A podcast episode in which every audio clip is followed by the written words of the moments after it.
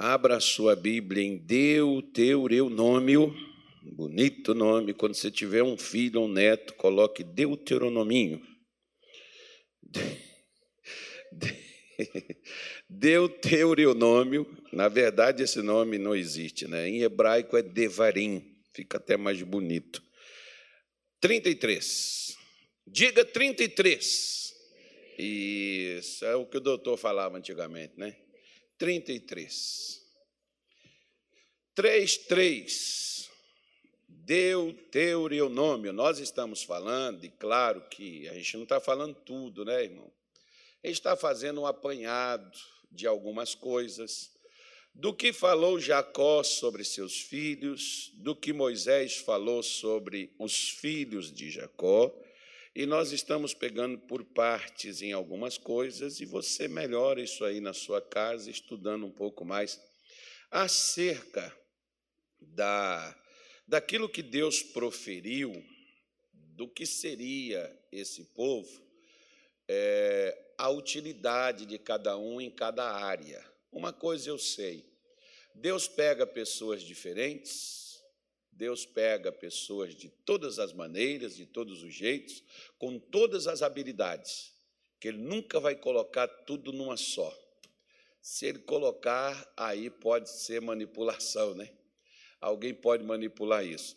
Mas Ele vai sempre colocar algo em você que Ele não colocou em mim, que Ele não colocou no outro, mas Ele vai colocar algo em você, porque todos juntos a gente forma uma boa obra e faz algo bom para Deus. Então, sempre, às vezes, você vai ver que em alguns momentos você vai agir de uma forma, em outros você vai agir de outro, e isso mostra o que eram os doze filhos de Jacó. Aquilo que Deus criou para abençoar, formar a nação de Israel, e em certos momentos né, tem aquelas habilidades que já vêm ali, digamos, que só precisa ser é, despertada, porque às vezes tem coisas na minha vida e na sua que a gente tem, a gente só precisa despertar. Só que às vezes tem pessoas que elas passam a vida toda e não despertam essas habilidades. Está lá nela. Se ela despertasse, ela logo mostraria a habilidade com a qual ela já nasceu de fábrica, dado por Deus, aquilo ali estava nela.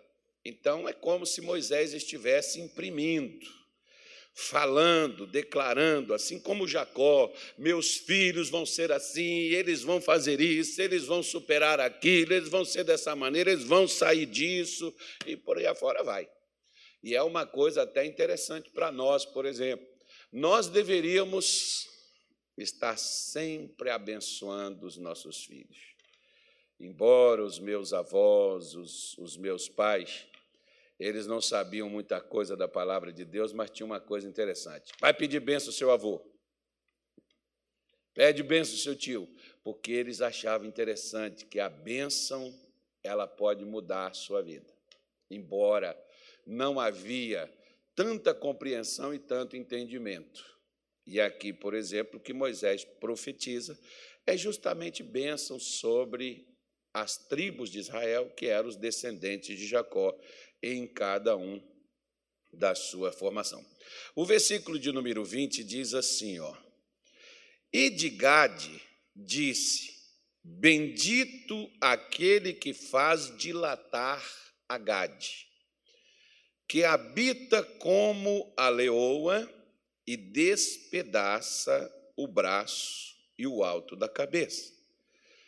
E se proveu da primeira parte, porque ali estava escondida a porção do, do legislador, pelo que veio com os chefes do povo e executou a justiça do Senhor e os seus juízos para com Israel. Digam graças a Deus. É interessante isso daqui, porque isso aqui nos mostra uma coisa bem interessante da característica que essa, esse povo eles tinham em si e Moisés estavam Moisés estava apenas soltando, liberando, como eu disse para você no início, liberando eles para poder viver, digamos, o seu propósito, aquilo para o qual eles nasceram. Existem pessoas que elas têm certas habilidades. O, o, meu, o meu filho, por exemplo, que ele toca guitarra aqui, ele não aprendeu a tocar isso com ninguém, não, ele aprendeu a tocar isso sozinho. Eu tinha uma vez um camarada chegou comigo lá na igreja e a gente nem tinha quem tocasse. Ele foi e falou assim: Pastor, me compra essa guitarra, eu estou precisando e a única coisa que eu posso vender é ela. Me compra, pelo amor de Deus, que eu tô, já ofereci para muita gente e ninguém quer comprar. Falei, rapaz, não tem quem toca e a igreja não tem como comprar isso. Ele falou, eu vendo para o senhor, quanto que o senhor me dá nela? Eu vendo para o senhor de três vezes, quanto que o senhor me paga? Falei, primeiro, quanto que é uma guitarra dessa? Aí perguntei às pessoas que entendiam, o pessoal me deram mais ou menos um preço, a guitarra dele já era usada, nós combinamos e eu comprei a guitarra dele. Peguei a guitarra e levei lá para casa. Escondi ela. Você acha que você esconde alguma coisa de seus filhos? Quando eles querem descobrir? Um dia eu cheguei, não estava esperando que eu chegasse, né? porque pegava, usava e voltava lá botava no lugar. Naquele dia, eu peguei de surpresa. Aí ele estava lá, vendo o vídeo no YouTube, tentando tocar a guitarra. Eu não falei nada, fiquei calado. E foi, foi, foi, foi, foi, ele foi aprendendo. Já estava tocando alguma coisa, eu falei, você quer tocar mesmo esse negócio? Quero. Então arranja um professor que nós vamos pagar agora, você vai aprender para você aprimorar só isso daí. Acabou que ele até desistiu do professor e preferiu ficar só com os vídeos na internet, que ele aprendia mais e aprendia na hora que ele queria, que ele não precisava ir lá pegar aquela aula constantemente com o professor. Ou seja, uma habilidade que estava ali com ele ali. Eu, por exemplo, nunca tenho. A única coisa que eu, eu já tentei tocar foi comida na boca. O resto, eu nunca tentei nada. Lá de casa não tem tanta gente assim com essas inspirações musicais, exceto do mais velho que às vezes tocava bateria, chegava lá, fazia alguma coisa também, e a minha outra filha que cantava no louvor lá da igreja, mas a gente assim não tinha essas essas habilidades assim com essas coisas dessa forma. E isso é algo que pode né, já está em você, e se você despertar, como nós temos aqui, por exemplo, dessa tribo, o que Moisés está falando deles, olha, ele é aquele que ele fica espreita como leão para agarrar ou o braço ou a cabeça. Às vezes, irmãos, o que a pessoa precisa é só estar atenta, e o que a pessoa precisa é estar pronta para oportunidades que lhe são dadas. Elas sempre vão aparecer. Se você estiver preparado, uma hora ou outra, a oportunidade vai aparecer. E na hora que a oportunidade aparecer, se você agarrar ela, aí você passa muitas fases em outras palavras, você passa na frente dos outros. Como o versículo, por exemplo, o versículo 21, ele fala isso que foi o que o povo de Gade eles fizeram, né? porque eles proveram da primeira parte. Né? Interessante isso, por exemplo, ó, porque eles tomaram para si, se a gente pegar aqui, por exemplo, ó, eles tomaram para si a porção do melhor da terra. Mas como assim? Se você pegar aqui, Moisés dividiu dentro do território estabelecido por Deus, Moisés dividiu a terra de Israel para todas as tribos de acordo com o tamanho delas.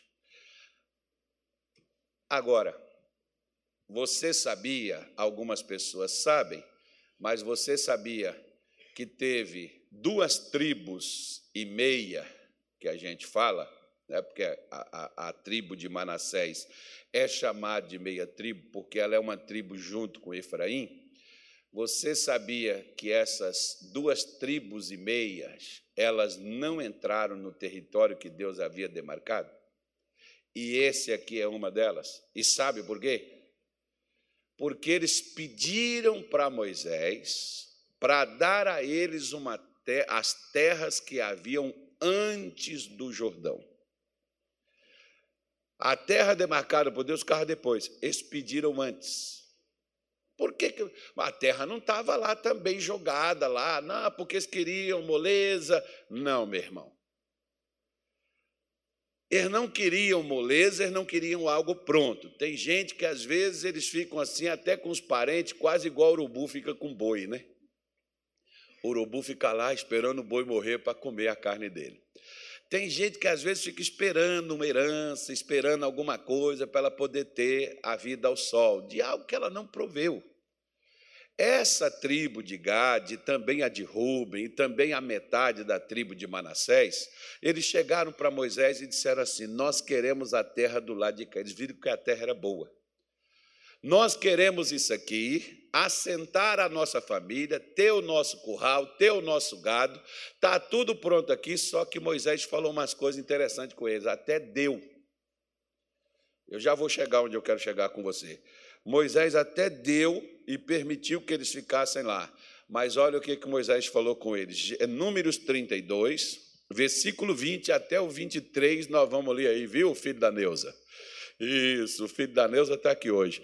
Então Moisés lhes disse: Se isto fizerdes assim, se vos armardes para a guerra perante o Senhor, e cada um de vós armado passar o Jordão perante o Senhor, até que haja lançado para os seus inimigos de diante dele, a terra esteja subjugada perante o Senhor, então voltareis depois e ficareis desculpados perante o Senhor e perante Israel, e esta terra vos será por possessão perante o Senhor.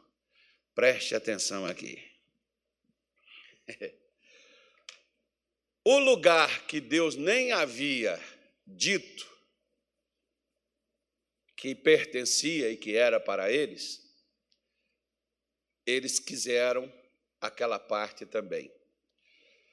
Na cabeça de alguns, como Moisés até chegou a pensar, ah, vocês querem uma terra do lado de cá porque vocês não querem entrar e enfrentar os inimigos. A terra estava ocupada, eles tinham um relatório, embora era de 40 anos atrás. Eles tinham um relatório da terra, que a terra estava ocupada. E eles sabiam que era difícil, porque no alto, embaixo, em todo lugar tinha inimigo. Então, vocês não querem é lutar para poder conquistar, né? Então, pois bem, não vão dar não. Não, Moisés. Nós vamos conquistar do lado de cá. Nós vamos adiantar assentar as nossas famílias, o texto está aqui, você pode ver.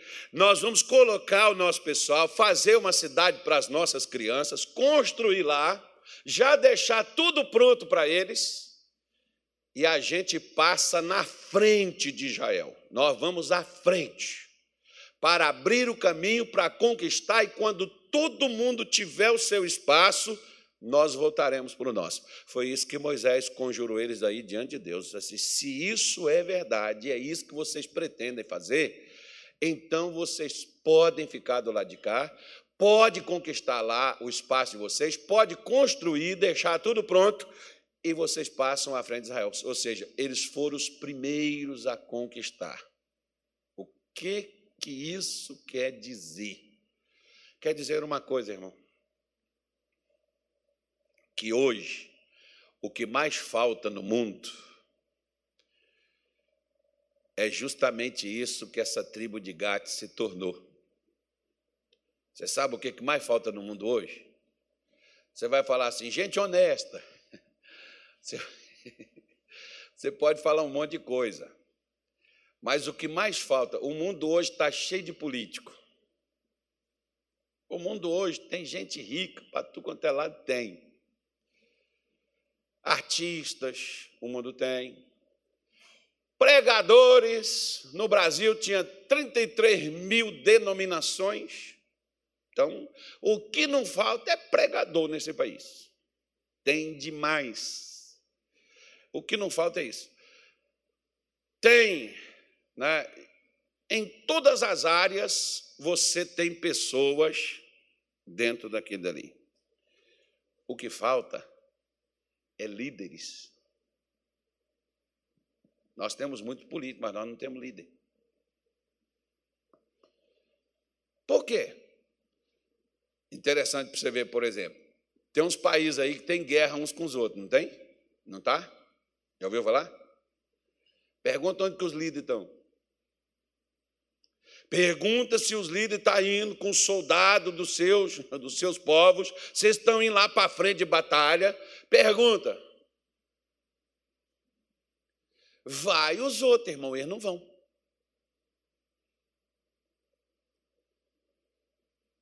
Pega na Bíblia e você vai ver, se não me falha a minha memória, é Deuteronômio 22. Acho que seja, não sei não. Alguma coisa por ali você vai achar. Ou 18, sei lá. Depois eu vou conferir, que se der tempo eu vou conferir aqui, eu te falo certinho. O rei, ele tinha que sair à frente do exército. O dia que Davi não saiu na frente do seu exército, você sabe o que aconteceu, não sabe? Sabe? Pois é. Porque o líder, ele não manda os seus liderados. O líder, os seus liderados o segue. Você sabe o que está faltando hoje? É a gente deixar de ser juiz ou aquele outro lá que tem, o que faz a parte lá da. o promotor, né? ou às vezes até o advogado de defesa, e ser o líder, o que lidera. Por quê? Porque o que falta numa casa? Às vezes não falta um homem. Homem tem.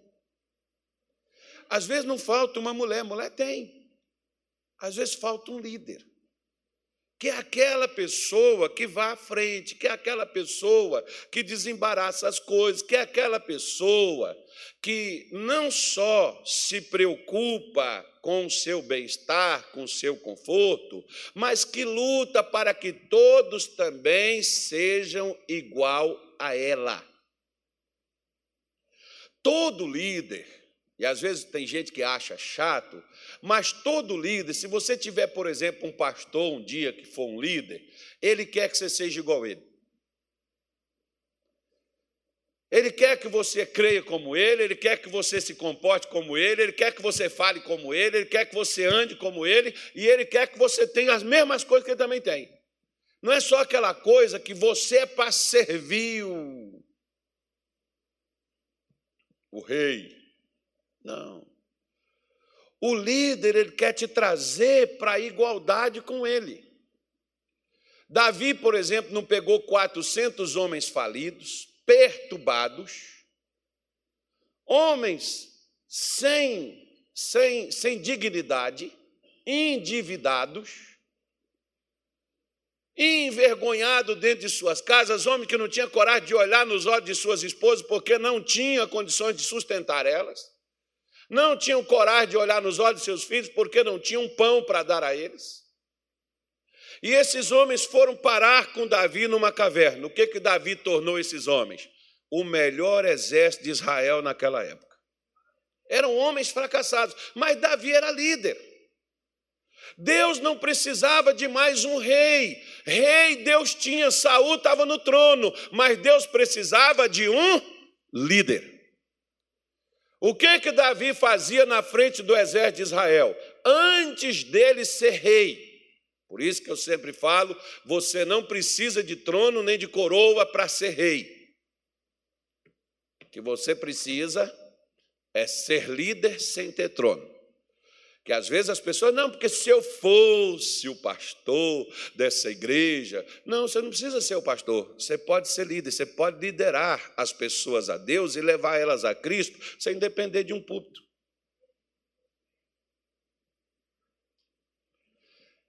Quantas vezes eu fui pregar no hospital, na rua, na praça, nos bares, Eu não tinha púlpito, não, irmão. Eu não tinha um lugar para me pregar, não. Eu ia, eu ia onde tinha gente. Tem gente que às vezes só quer um altar, mas não quer, no, nesse altar, ser exemplo para as pessoas, não. Às vezes quer estar no altar para estar naquela posição aonde parece um semideus e que todo mundo está ali para poder bancar o bonitinho. Ao invés dele estar na frente de todo mundo, para levar todo mundo a conquistar, levar todo mundo a vencer, levar todo mundo a ter dignidade. Esse é o líder de verdade. É isso que Moisés falou que essa tribo aqui seria. E quando nós temos pessoas de Deus, elas não se preocupam só com sua cura, com seu emprego, com sua renda, com seu salário ela se preocupa com o outro que está lá jogado, com o outro que está lá, que não alcançou o patamar dela, que não chegou aonde ela está, onde ela conquistou, e ela vai para ajudar aquela pessoa, ela se preocupa com o outro para trazer ele para o nível que ela se encontra. Isso é ser líder. Ser líder não é ter o povo te pagando imposto, empanturrando tuas burras, enchendo tua, tua casa de bebidas caríssimas, enquanto às vezes na casa de quem faz isso não tem nem água para beber, como a gente vê nos nossos países, isso acontece, nas nossas igrejas, infelizmente, isso também ocorre, e às vezes ninguém está nem aí para quem está lá embaixo, morrendo no meio da pirâmide para sustentar tudo aquilo dali. O líder verdadeiro é este. Como esse, essa tribo de Gade, por exemplo, eles fizeram. Nós passaremos à frente. Nós iremos conquistar, nós iremos ter lá, construir a nossa cidade, deixar os nossos filhos, nossas mulheres estabelecidas, o nosso gado no curral, e passaremos à frente de Israel, enquanto todo mundo não tiver o seu espaço, nós não voltaremos. Por isso, é que às vezes, quando você olha para Jesus, por exemplo, o que, que ele fez? Ele desceu da sua glória, saiu do seu trono, deixou sua majestade, entrou numa carcaça humana, que foi a maior humilhação para Deus. A Bíblia diz que ele humilhou-se a si mesmo. E por que, que ele fez isso? E veio para cá para poder fazer a gente vencer. Para chegar no nível dele. Ele não mandou alguém fazer isso, ele fez. Ele é o exemplo. Eu não sei que Bíblia que às vezes a gente anda lendo, né, que às vezes a gente só pensa no nosso umbigo, a gente só olha para nós. A gente não se preocupa muitas vezes até em dividir um testemunho com alguém que às vezes está no fracasso, como nós também está, estávamos um dia e encontramos a fé, encontramos a Cristo, encontramos a solução, sabemos onde está a solução, mas às vezes não temos coragem de falar para aquele que está lá onde um dia nós estivemos, onde um dia nós caímos, nós prostramos, não temos a coragem de ir ali para pegar e dizer: olha, tem um lugar ali, foi lá que eu fui. Vamos comigo, Deus vai mudar a tua vida, eu vou te ajudar eu vou comprar a tua briga, eu vou ajudar você, eu vou orar com você, eu vou ler a Bíblia com você, eu vou levar você na igreja, eu vou pegar você, Deus vai mudar a tua vida. O camarada, por exemplo, que me trouxe para o Evangelho, eu escutei muita coisa antes na televisão como missionário, irmão, mas o camarada que me levou para a igreja não sabe ler nem escrever, mas viu a minha dor, dividiu o salário comigo, Deu cestas básicas para mim quando eu não tinha o que comer em casa. E o pior, ele nem me conhecia. Tinha me visto uma única vez. Sabia nem quem eu era. Mas aquele homem cuidou como se fosse dele, com ele, para ele. O que às vezes você quer que os outros façam por você, faça você primeiro para os outros. Mas às vezes a gente fica sempre esperando. Ah, eu não vou fazer nada para ninguém, não, pastor, porque ninguém faz nada por mim. Por que, que ninguém faz nada por você? Por que, que ninguém vai à sua frente, onde você não pode entrar? Por que, que ninguém compra a sua briga? Por que, que ninguém luta por você? Você luta por alguém que está abaixo de você? Se você estiver lutando por alguém que está abaixo de você, tem alguém que está acima de você que vai lutar por você para levar você para o patamar, ou seja, todo mundo vai mudar de nível. É isso que Deus ele deseja para a humanidade, irmão. É isso que Deus ele deseja para a igreja. É isso que Deus queria para Israel. Mas às vezes você pode ver, ó, que Moisés, Moisés era um líder. Cá para nós, a vida de Moisés era tão ruim? Hã? Era ruim? Não, ele já tinha casado com a mulher do patrão dele, a, a filha do patrão dele. Já dá uma amenizada, né? Já virou parente. Então, já administrava os negócios do sogro. Ele estava lá pastoreando o rebanho de seu sogro. Moisés não estava tão ruim, não, irmão. Moisés estava bem. Para quem fugiu do Faraó porque seria morto, Moisés estava na boa. Aí Deus aparece para ele e falou com ele que o povo dele estava na pior ainda. Por que, que Moisés não queria ir, irmão? Por que, que ele não queria ir? Porque ele tinha medo de morrer. Aí Deus falou com ele: ó, aquele que buscava a tua morte já foi. Você não precisa ter medo de morrer. E o que que Moisés faz? Moisés sai da, da terra dos 40 anos onde ele já estava adaptado. Não sei se a pessoa adapta assim também, não, sabe? Às vezes, um dia, quando eu cheguei em Belém, um baiano chegou comigo lá no domingo seguinte, pastor, só acabou de chegar, mas eu quero dizer para o senhor que eu estou retornando para a minha terra. Falei, é, irmão, é, vou voltar para a Bahia. Graças a Deus consegui, vendi as minhas coisas, vou montar meu negócio lá na Bahia, estou voltando para lá. Falei, quantos anos você viveu aqui? Ele falou, 19. E você acostumou, irmão, com esse calor, com esse negócio aqui? Até hoje não, pastor. Falei, nossa. Fiquei lá há 15 anos também, não acostumei também não, irmão. Eu suportei, mas acostumar não. Então, eu não sei se Moisés já estava adaptado depois de 40 anos. Não sei. Se ele estava adaptado com a região, com o clima, com a vida. Parece que sim. Por quê? Porque ele não queria sair. Ele não queria ir embora. Ele queria ficar lá.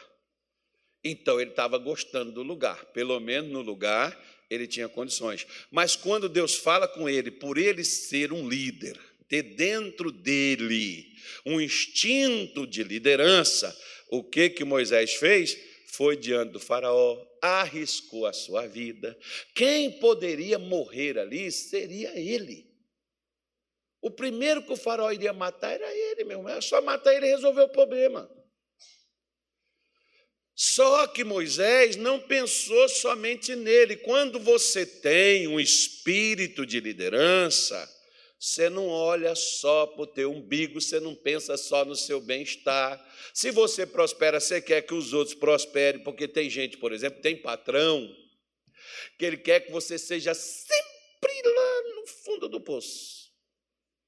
Porque às vezes o medo dele é assim, porque se você prosperar, pode ser que você abra também um negócio igual ele. Aí você vai tomar, não. É que às vezes também o mundo tem muito, tem muito, tem muito camarada terrível também, né, irmão?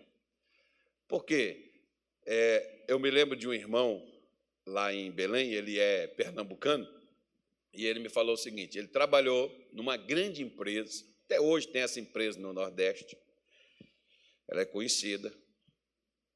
Ele trabalhou, acho que 17 ou foi 21 anos, eu não me lembro bem. Aí ele foi e saiu dessa empresa e falou para o dono que ele ia abrir uma empresa lá em Pernambuco em Recife, mas não seria no ramo da empresa na qual ele trabalhou. E quando ele foi abrir uma conta no banco para a empresa dele, o pessoal pediu uma referência, ele deu uma referência do ex-patrão que ele trabalhou com ele. Aí o pessoal ligou para o ex-patrão dele. Sabe o que o ex-patrão falou dele? O que ele precisasse, ele pode arranjar para ele. Se ele não pagar, eu pago. Pode trazer a papelada todinha que eu assino, que você quiser. Pode arranjar para ele. Por quê? Esse é o, é o espírito da pessoa que tem liderança, porque ela quer que o outro cresça. Esse irmão tem uma transportadora, cresceu bastante.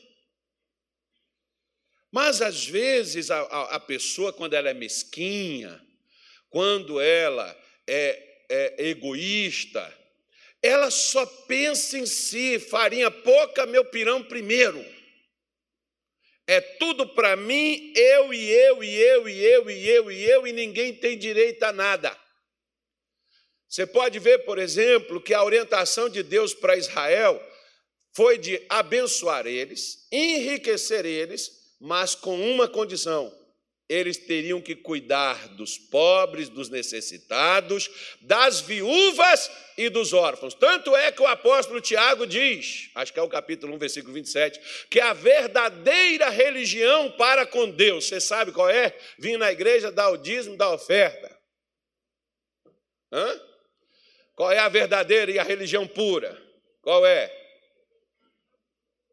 Qual é? visitar os órfãos, cuidar, porque visitar não é só lá dar um abraço e dizer, ó, oh, estou contigo e não abro, estamos juntos. Não. Órfão não tem pai, é saber o que, que a pessoa precisa, o que, que você pode dar para ela. Porque nós não somos muitas vezes tão ricos para dar tudo, mas também não somos tão pobres para não poder dar nada. E vou te falar mais uma coisa: Deus só não dá mais, porque o que a gente tem a gente não divide. Né? E não é dar para qualquer órfão também, não. Mas vamos lá. E as viúvas, nas suas tribulações. O que é tribulação? Sofrimento. Hoje, irmão, às vezes tem umas viúvas que estão bem, bem assim no sentido de amparo. Né? Às vezes precisa de um abraço, precisa de, uma, de um carinho, precisa de uma atenção, precisa de uma palavra, precisa de uma amizade sincera, né? não de alguém para aproveitar da pessoa, né? precisa de palavra de encorajamento, porque às vezes a pessoa está amparada. Hoje já tem sistemas, né? o pessoal criou sistema social, porque a igreja falhou. Mas isso é trabalho da igreja. Isso é trabalho de nós cristãos. E nos manter fora longe da corrupção do mundo. Ou seja, não envolver, mas cuidar.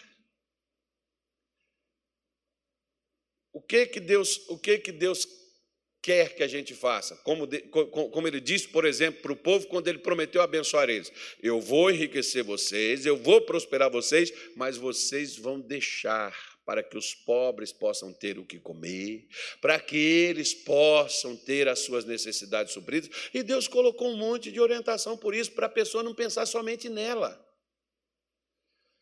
Mas desde quando Satanás entrou também na humanidade, o homem passou a ser egoísta de olhar apenas para si e se preocupar apenas consigo mesmo olhar apenas para aquilo que é o meu bem-estar, olhar apenas para aquilo que é o meu porto seguro, construir o meu pé de meia, ter a minha sustentação, porque cada um tem que buscar o seu lugar ao sol.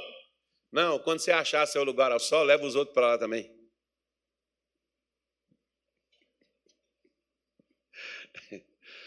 Né? Um dos motivos, por exemplo, que me fez sair do meu emprego, sair do meu trabalho, deixar os meus planos, os meus sonhos, as minhas intenções, os meus, as minhas vontades. Você sabe o que foi?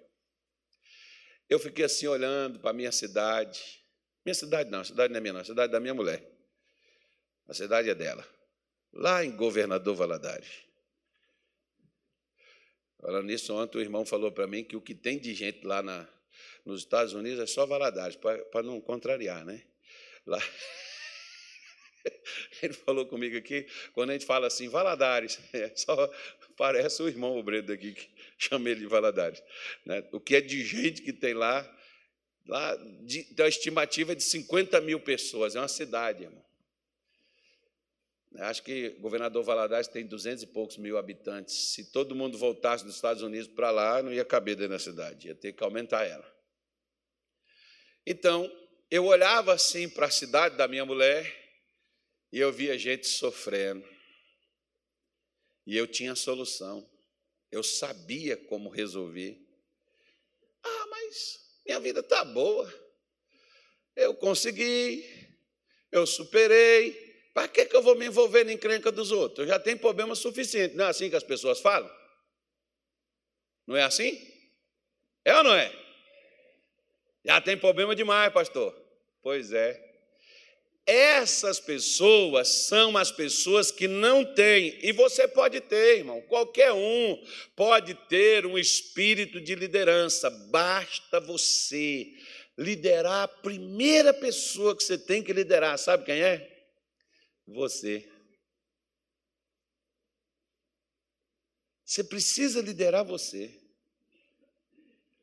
Quando eu olhava para aquelas coisas, olhava para aquela situação, gente, eu posso ajudar essas pessoas. Ah, não, mas eu estou trabalhando. Eu não tenho tempo, Deus sabe. Eu tenho que ganhar, eu tenho que pagar aluguel, eu tenho que pagar a luz, a água, eu tenho que sustentar a mulher e uma filha. E depois, quando a minha mulher engravidou, além disso, minha mulher está grávida. Eu, eu, isso deve ser outra pessoa, isso não é para mim. Mas você fica esperando para os outros, esperando para os outros, ninguém vai, irmão. Você vê que, você vê que isso é tão interessante dessa, dessa galera aqui de Israel, que se essa, essa tribo não passa na frente para liderá-los na conquista da terra, eles nem a terra conquistaria. Tem gente que, se você não ir na frente, se você não ajudar ela, ela vai morrer naquela praga, ela vai morrer naquela desgraça, ela vai, ela vai para o inferno, porque ninguém fez nada. Eu prefiro fazer uma coisa, eu posso fazer de tudo que eu posso e de tudo que eu sei. Se a pessoa escolheu o inferno, foi escolha dela, mas ela tinha alternativa. Por isso que eu gosto de uma coisa: deitar na minha cama ou sentar na minha cadeira e dormir. Porque cresci com meu pai dizendo: canja de galinha e consciência tranquila não faz mal a ninguém. A minha consciência precisa estar tranquila de quê? De que eu fiz o que eu deveria fazer para que eu pudesse ajudar o outro. Se ele não quis a minha ajuda, é a alternativa dele ele ter o direito de dizer não. Mas uma coisa que eu preciso é não só pensar em mim. Essa tribo, eles foram os primeiros a conquistar, foram os primeiros a serem assentados, foram os primeiros a terem onde viver, foram os primeiros que construíram, foram os primeiros que plantaram, foram os primeiros que colheram, foram os primeiros que organizaram tudo. Mas passou na frente dos outros para ajudá-los a conquistar, e só voltou para suas terras quando conquistou todo mundo. Eles tinham 46 mil pessoas que lutavam nos tempos de Moisés. Eles não pensaram só nas suas próprias conquistas. Hoje nós temos um egoísmo tão grande no coração do povo de Deus. Por quê? Porque cada qual, cada um, vai em busca do seu próprio contentamento. Você pega o apóstolo Paulo, me parece que é Filipenses, né? Acho que é Filipenses. Paulo diz para a gente não buscar aquilo que é nosso, mas o que é do outro. Mas de que forma? Ah, o Natália não está legal, ele está devendo. Mas quanto que é seu carro, Natália? É 20 mil. Não, mas eu te dou 10. Eu ainda arranco até o, né, da necessidade do irmão, sabendo que o irmão está precisando, eu ainda vou, ainda usurpo, surrupi um bem dele, ainda digo assim: Deus me abençoou que eu fiz um negócio. Será? Né? O que Paulo está dizendo assim, ó, não busque só o que é seu, mas busque também para o outro o que não consegue buscar. Está aí nesse versículo, 2,4 aí. Está aí para você poder ver. Filipenses 2,4.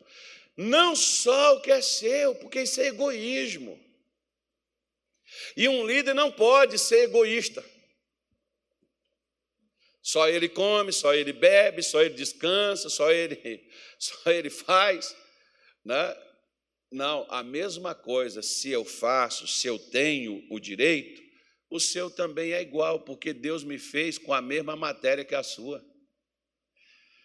Deus também me salvou com o mesmo sangue que valeu para mim, é o mesmo que valeu para você, você tem o mesmo valor. Nós não. Ah, mas eu vim para a igreja primeiro, mas irmão, é no INSS que conta tempo. Você tem até uma responsabilidade maior se você chegou primeiro. De quê? De ajudar os que estão chegando recente. A quê? A chegar no patamar que você chegou no potencial que você tem, despertar nos outros, porque às vezes o que falta é só a gente dar um pouco de ânimo, dar um pouco de gás, a gente dá um pouco de, não, um empurrão, mas não é um empurrão para derrubar. É um empurrão para jogar a pessoa para frente. Que é isso que eles pediram para Moisés: olha, Moisés, nós queremos, queremos fazer e Moisés diz: se vocês forem fazer isso para vocês não entrar na terra, para não conquistar, para não lutar, não, senhor, nós vamos passar até na frente. Por isso que Moisés está dizendo aqui que eles se tornaram líderes porque eles não apenas fizeram a parte que cabia a eles e suprir as suas necessidades, mas eles foram atrás da parte dos outros, porque é isso que nós, por exemplo, no dia de hoje, nós mais precisamos no mundo é de gente assim, ó, que não está preocupado somente com o seu bem-estar, tem alguém do teu lado, e talvez está num grande dilema, está pensando até dar um tiro na cabeça, acabar com a vida, desistir. E você tem a solução, porque um dia também você esteve assim.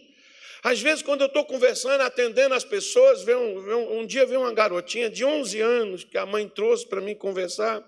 E a menininha conversando com a mãe falou: Pastor, não sei o que fazer, eu não sei como ajudar minha filha, minha filha está querendo se matar. E eu sentei com a menina e ela falou assim: Ela não tem motivo para isso? Tem. Claro que tem, todo mundo tem, irmão. Eu tinha. Até falei na quarta-feira aqui o motivo que eu tinha. Falei aqui. Mas eu tinha.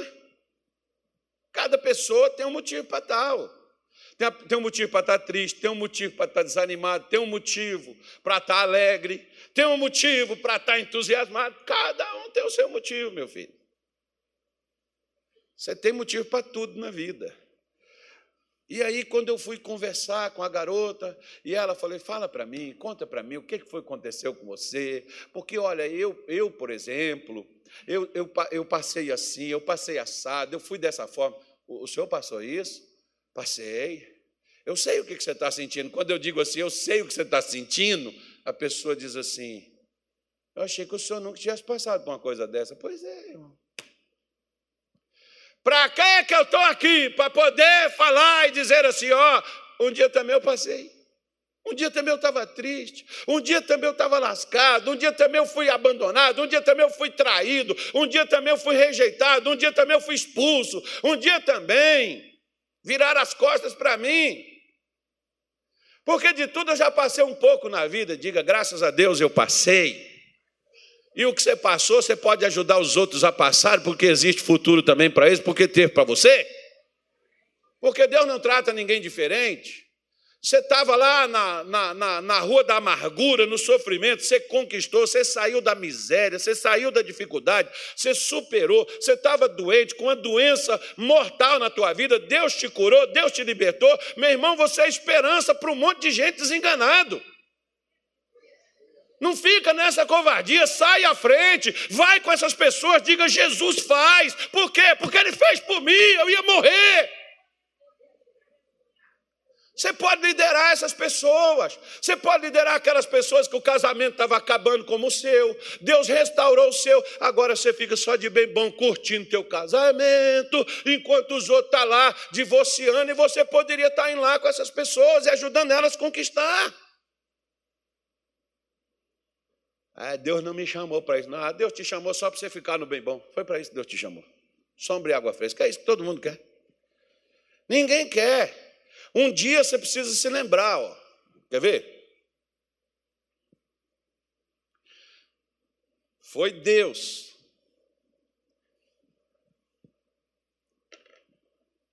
Eu olhava para a minha cidade, na minha cidade não, a cidade da minha mulher. Olhava, olhava para a cidade, eu vi os caras bebendo, eu vi os caras brigando. Naquele tempo nem tinha Maria da Penha, as mulheres com a cara roxa. Tadinhas. Às vezes até umas irmãs que chegavam lá na igreja, tinha uma, por exemplo, que ela chegava toda roxa, coitada. E ela gostava do miserável, ou precisava dele, eu não sei o que, que era, que tem gente que sofre, né, irmão, por amor. E não é amado, mas.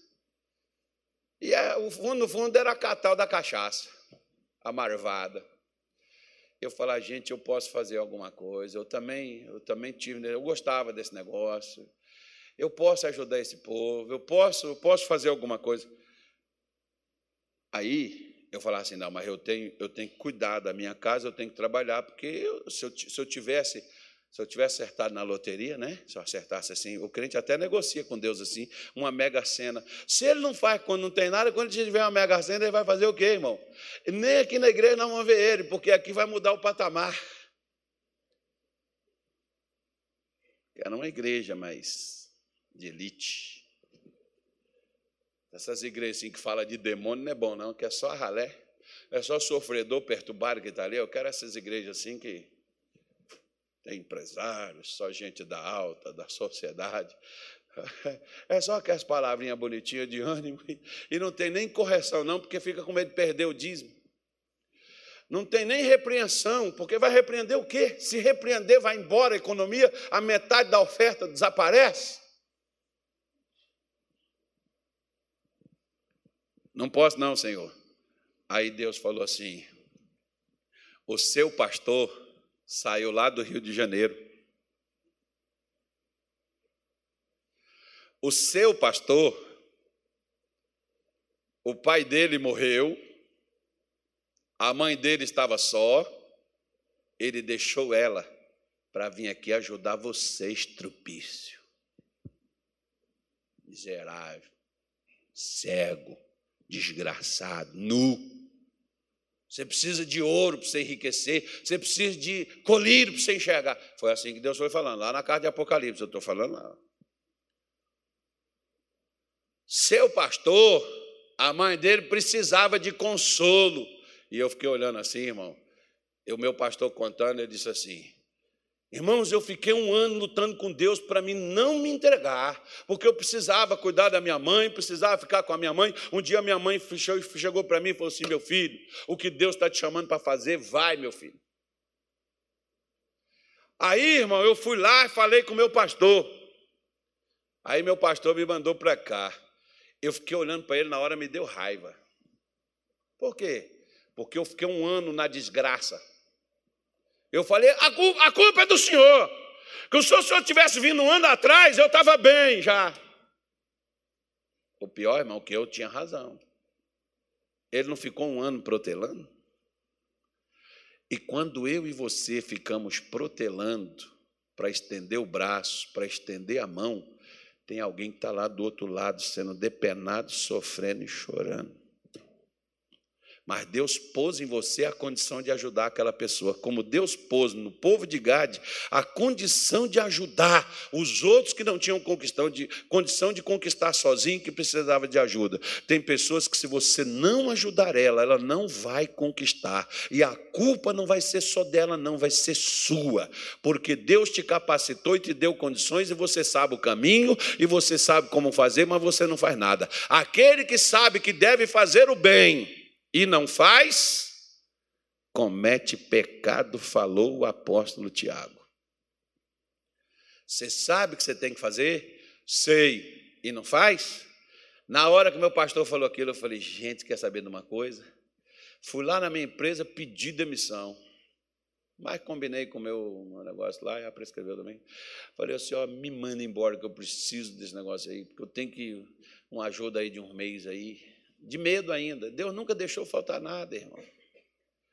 Eu só saí porque eu olhava para os outros que fracassavam e eu tinha e eu podia, e se eu tivesse à disposição deles, eu poderia ajudar eles. Como a mesma coisa nos dias de hoje. Por que, às vezes a gente ainda faz alguma coisa e tenta estender a mão e tenta ajudar? Porque a gente sabe que aquele que nos deu a vitória ainda está vivo e também pode levantá-los e dar a eles a vitória como deu para nós, nós somos prova viva, nós somos minhas testemunhas. Olha o que Jesus falou: e sereis as minhas testemunhas. O que com testemunha? Testemunha fala o que ele viu, o que ele viveu, o que ele tem, ele não inventa. Você só precisa falar o que você viu, o que você recebeu, o que está em você, o que Cristo fez por você. Só isso, não precisa fazer mais nada. Contra fato no argumento, meu irmão. Essa coisa de falar assim: ah, se eu pudesse, eu ajudaria. Você foi ajudado? Foi. Você conquistou alguma coisa? Você pode ajudar qualquer um outro a conquistar, meu irmão. E ajude. Ajude. Estenda a sua mão. Olha para quem está precisando do que você já alcançou, ensina para a pessoa, perca um pouco do seu tempo com ela. Ah, pastor, mas eu não tenho tempo. É verdade, nós não temos tempo, não, irmão, porque nós só temos tempo para nós. Para nós, nós temos. Mas para os outros, às vezes, a gente está ocupado. Mas lembre-se que um dia alguém teve tempo para você. Inclusive, este aqui, ó. Teve tempo. Desceu da sua glória. Veio esse mundo sujo, imoral, imprestável, por nós.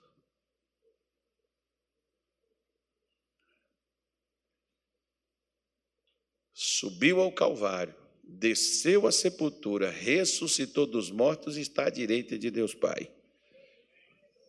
Ele teve tempo para você. Vai chegar um dia que ele vai falar assim: Eu te ajudei. Você chegou lá na minha casa, o Zé Banana. Eu te levantei, te pus em pé, te dei dignidade, te honrei, curei, libertei, prosperei você foi ganhar teu dinheiro e você não ajudou ninguém a conquistar coisa alguma. Tem problema você conquistar seu dinheiro, não, mas ajude os outros.